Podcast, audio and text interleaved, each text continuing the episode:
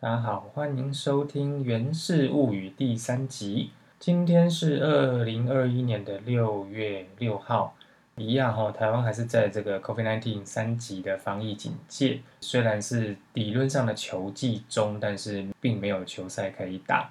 那么我们就还是一样，尽量呃找一些题目来谈。那防疫的状况之下呢，那口罩戴好，病毒绕跑，希望大家也是继续配合政府的各项防疫政策。前面两集的《原始物语》呢，那感谢大家的支持哦，好像回想还可以哦。那么另外呢，呃，大叔野球五四三主节目的这个赞助计划已经开始了哈。呃，如果各位有兴趣的话，就是可以到这只牧师这边去帮忙赞助一下哈。我觉得我们这几个在做这些节目的时候，很像就是网络时代下的公园说书人。那这个赞助计划呢，主要是说让节目的品质可以有更大提升哦。那如果说各位方便的话，您的打赏是给我们更多的鼓励。好，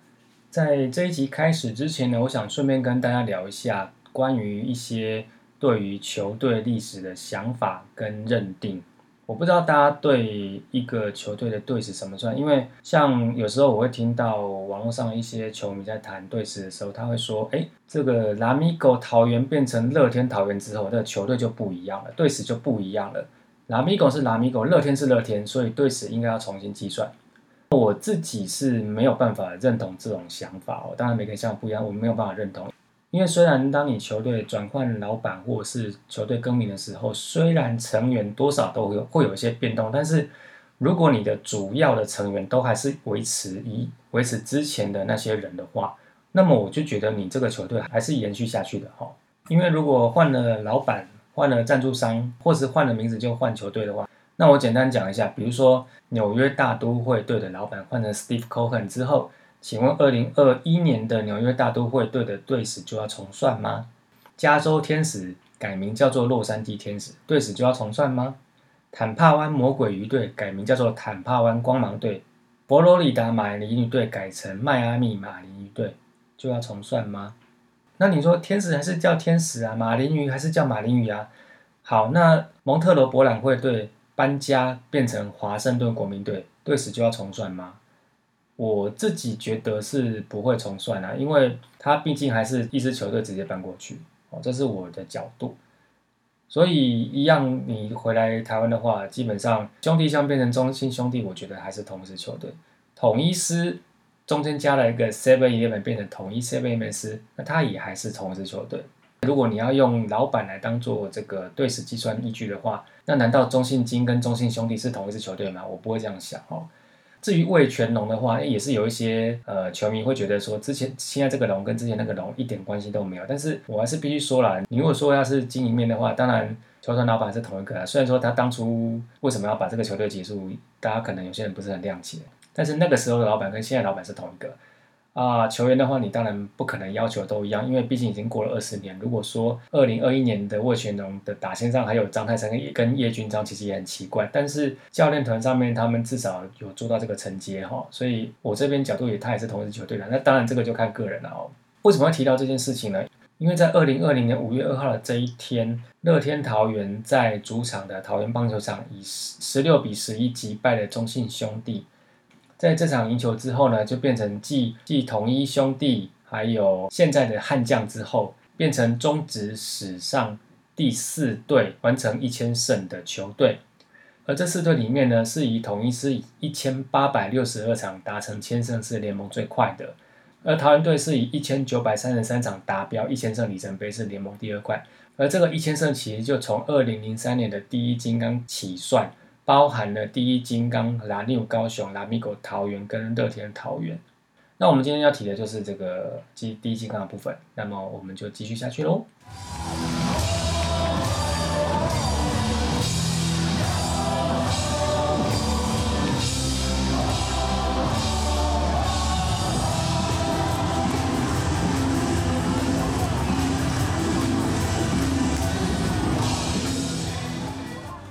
好。首先呢，我们先从二零二一年回归到一九九七，在那个变动的一九九七，如果说你问人家说一九九七有发生什么样的大事的话，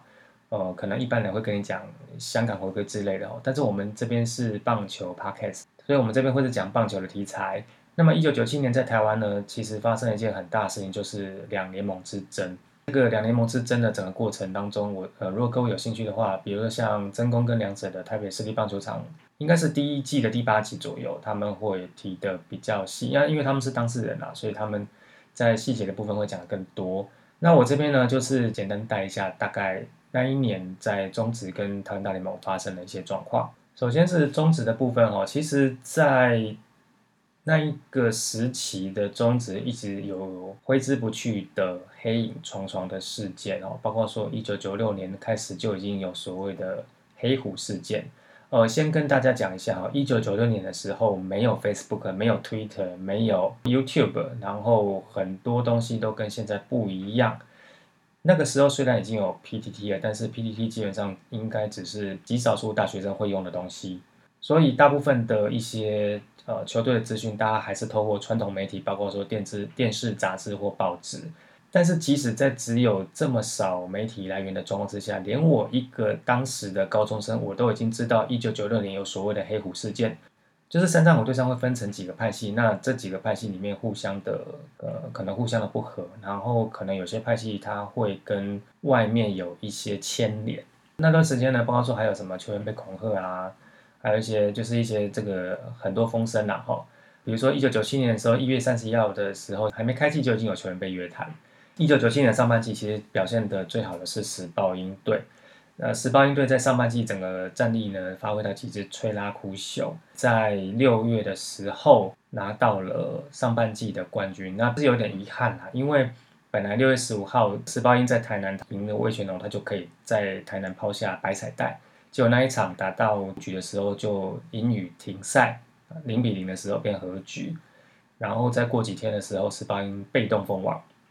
但是封网没有几天，在六月二十号减掉就大局的约谈了十八英的球员，总共有九名十八英的球员被约谈，结果这样弄完一波之后，全队的本土球员只剩下张耀腾跟尤生平两个人，其他人全部都被谈过。那你中职当年所号称的超级高道的标准，你只要被约谈就永不录用，所以基本上这些球员就已经拜拜了。他们来不及参与过智利封王，他们甚至连明星赛都还碰不到，就已经拜拜了。然后在下半季的时候呢，石豹鹰还是得得继续打，那他们主要是透过各队的借将，变成所谓的二大鹰，勉勉强强的把比赛打完，进到了总冠军赛。因为毕竟石豹鹰还是上半季的冠军了，哈。那下半季的冠军是魏全龙，在那一年的总冠军赛，其实大家的预想就是说，哎，这是一个二代鹰跟一个战力坚强的魏全龙的比赛，大家都知道一定是魏全龙拿冠军。那大家只是希望说十八鹰不要输的太难看，但是即使是这么的不被看好，二代鹰其实还是非常的争气哦。当年的总冠军赛还不叫台湾大赛啊，当年的总冠军赛。前面两场居然都是赢球，而且总冠军赛的第二场其实是在台北县立新庄棒球场，也就是其实就是现在的富邦的那个主场哈。那一场比赛其实是台北县立新庄棒球场启用的第一场正式比赛，而十八鹰队在那一场也是击败过全龙的拿到了总冠军赛的第二胜，其实那一胜也是十八鹰队史的最后一场胜利。这边是中职的部分，然后另外一边是台湾大联盟。顺便跟大家提一下哈，一九九七年的中华职棒有七支球队，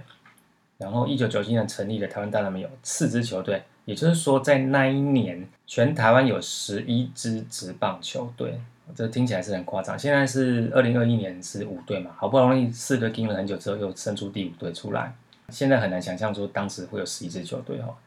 我们来讲台湾大联盟部分，台湾大联盟在一九九七年是成立的第一年。成立时候有四支球队哈，分别是台北太阳、台中金刚、嘉南勇士，还有高平雷公。因为不同队有不同的赞助商，所以台北是森宝太阳，台中一开始的时候并没有赞助商，就是台中金刚，然后嘉南的年代勇士，还有高平的生活雷公。在两联盟之争的时候呢，其实这两个联盟等于是全面开战哦。包括说一开始台湾大联盟就从中华职棒联盟那边挖了一些球员过去，那而且这些球员是当时的明星球员。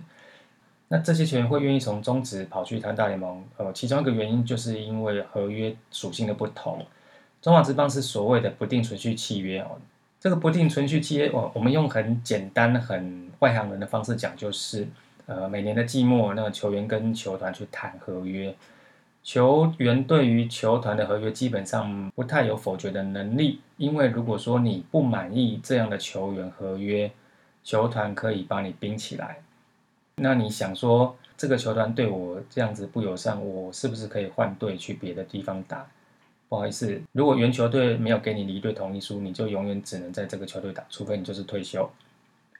啊，这个不定存续契约，也就是终止在合约拟定上，坦白说是一个比较对球员不利的条件啦。台湾大联盟在成立的时候标榜说，我不是做不定存续契约这个事情。如果说合约年满，然后谈薪可能双方不满意，那那你就变自由球员。这第一点。第二点是台湾大联盟那时候非常强调主客场经营哦，所以你会看到我们刚刚在讲队名的时候，会有台北、台中、嘉南、高平这四个把地名冠上去。而以中职的概念来讲，那他们会觉得说啊，职棒还在草创，然后台湾那么小，没有必要去做特定的主客场。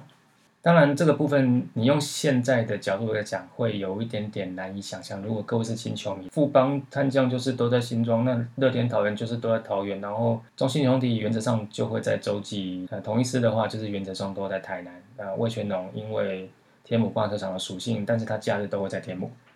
但是以当初的状况之下，没有这回事啊。像我们刚刚提到中职的那个一代一的最后一场比赛在台南，其实那一天的客队是魏全龙，主队是石豹鹰。但是前一天一样在台南，客队是石豹鹰，主队是魏全龙。这些东西都是两联盟之争的时候，双方进行论战的战场。那不止说两联盟官方在论战这个东西，其实两当初两边支持的球迷也是每天都在吵这个。我们简单讲一下台湾大联盟的一些很很快的带过去哈。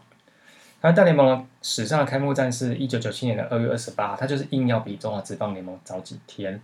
啊。在开幕战那天，他也算是很大手笔的，请到了当时的总统李登辉进行开球。开幕战这一场呢，台北升宝太阳以六比二击败了主场的迦南年代勇士。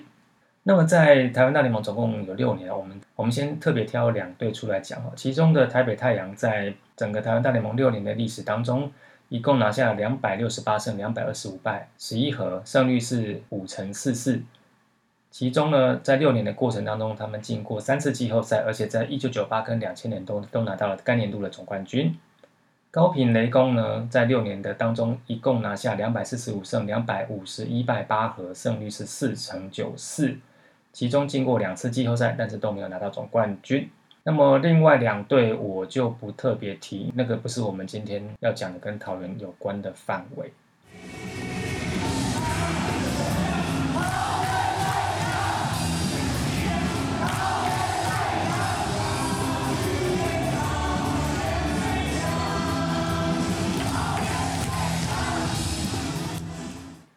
前面我们提到的是变动了一九九七。但是过了六年之后，又是另外一个变动的二零零三。我们一般来讲，就是一个企业要经营开局的时候，你其实你可能要展开，让大家觉得说，哎，你是非常有心的要去经营嘛。但是长久来讲，还是要比气场。我们这边就简单提一下，台湾大联盟为什么过了六年就不行？哈，首先呢，一开始他们从中职挖了很多明星球员，但是这些明星球员当然他带来很大的名气，还有当时还不错的身手。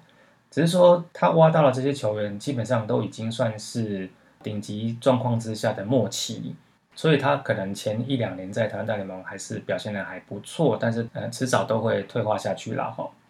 而且因为这个当初一开始的挖角，所以让两联盟之间的嫌隙非常非常的深。最具代表性的就是兄弟象的当时的领队洪瑞和，他对这个东西基本上，我我觉得已经到算是一个非常的有点充满恨意吧。包括说后面的叛将条款之类的哈，那其实讲真的啦，那个时候挖球员，普遍来说，大家觉得损失最重的应该会是威权龙队，而不是兄弟象啊。那我们刚讲的是明星球员的先胜后衰嘛，那再来就是说，台湾大联盟在找赞助商、在招商这一部分，其实好像一直都不是很顺利哦，常常会有那个球队很辛苦的找赞助商，然后甚至会有有的时候会，并不是四支球队都找得到四支的赞助商。当时的台中金刚就有遇过，另外三支球队要想办法养这支球队的状况。那我们刚刚提到明星球员慢慢的衰退哈，然后再来就是说，那你的新的球员有没有办法及时的补上来？到了后面两联盟在争取新球员的时候，这之间呃争取的能力的差距是慢慢显现出来的。哦，我举一个很明显的例子，就是二零零一年世界杯，二零零一年的世界杯在组当年的台湾队的时候，当然我们一般组国家队就是国内的职棒球员，还有旅外，还有一些比较顶尖的业业余球员，当时也是一样。但是如果各位把二零零一年这一年世界杯的这个球员名字摊开来，你就会发现两联盟的相较之下，台湾大联盟是比较劣势的。整个球员名单跟台湾大联盟比较有关的是，当时在高平雷公的洪一中，还有当时在台中金刚的杨森。就是当时还在台湾大联盟的选手就这两位，那另外还有两位稍微可以凑到点关系的，就是组队的时候已经在西武师的许明杰，他其实一九九八跟一九九九是在金刚，还有就是二零零一年的时候是业余的张志佳，二零零二年他加盟了台湾大联盟，但他其实也是为了要去西武，所以就变成说纳鲁湾这边很像是帮他拿个经纪约，然后先在台湾大联盟这边出赛几场，然后才转到西武那边去。二零零一年的世界杯，呃，台湾队打出了非常好的成绩，其中有几个表现非常优秀的业余的明星球员，后来也几乎都选择加入了中职。比如说一个很指标性的就是蔡仲南，他在二零零二年的时候选择以六百万签约金的价码加入当时的新农牛，哦，那他是一个人气非常高的球员了。那坦白讲，二零零一年那些明星球员大部分都到中职之后，中职的票房就当然就又显著的回春成长。台湾大联盟这边的票房就相比之下就比较难看，所以到后来就是也差不多好像就快不行了哦。那么在二零零三年季末之后，十一月二十六号，纳鲁湾娱乐公司的董事长陈世贤就被受邀参加了中职的常务理事会，两边就达成了两联盟要合并的共识。两联盟合并的共识就是台湾大联盟四队并成两队，二零零三年加入中职。而纳鲁湾应该是因为是一公司四球队制，所以他会有一年的时间让纳鲁湾把这两支球队都处理完。也就是在这样的背景之下，出现了第一金刚这支球队。那么在四队的合并当中呢，其中高平雷公跟台北太阳会合并在一队。在纳鲁湾球队找新的赞助商的时候呢，第一金控入主了这支球队，但是因为第一金控他想要金刚这个名字。所以由高平雷公跟台北太阳合并的这支队伍改名叫做第一金刚。那么另外一支队伍本来跟太阳没有关系，就变成另外一个太阳队。那那一支太阳队由陈太太阳接手。合并之后，第一金刚的首任的总教练就是原来雷公队的徐生明徐总。那么以上就是针对在第一金刚出现之前台湾大联盟的一些故事。下一集呢，我们就会简单帮大家介绍一下第一金刚在它曾经存在的这一年里面发生了什么事。那我们就下集见啦，拜拜。